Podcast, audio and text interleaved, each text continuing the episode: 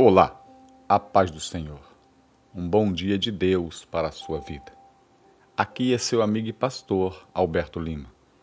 Eu quero compartilhar com você o texto de Josué, capítulo 1, no verso 8, que diz: Não aparte da tua boca a palavra, mas medita nela de dia e de noite, e seja cuidadoso em fazer tudo o que nela está escrito. Então farás prosperar o teu caminho e serás bem-sucedido. Este é um mandamento acompanhado de promessa. Começa com uma recomendação de não apenas ler, mas meditar na palavra de Deus e fazer tudo o que nela está escrito.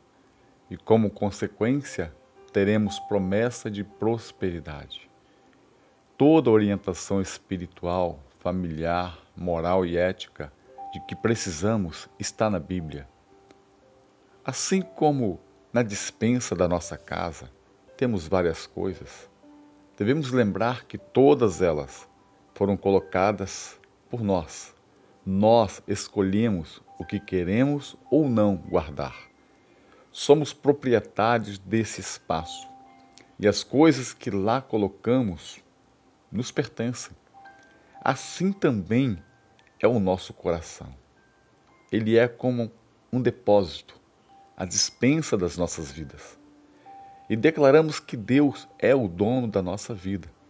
E Ele é que pode escolher o que deve ficar ou não em nosso coração. Contudo, Ele apresenta o que deve ser guardado, a palavra.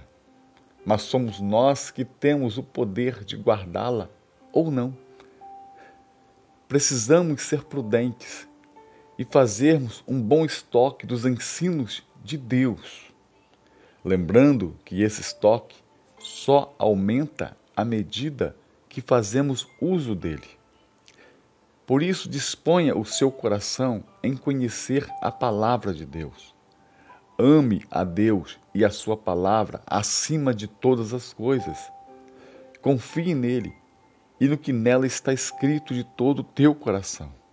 E prepare-se para viver experiências extraordinárias dos que guardam a palavra de Deus.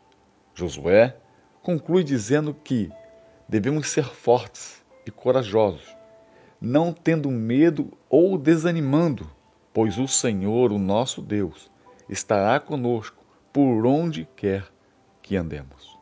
Faça um bom depósito na sua vida da palavra de Deus e creia que todas as demais coisas lhe serão acrescentadas. Que Deus te abençoe, que Deus te dê um dia de paz e muita graça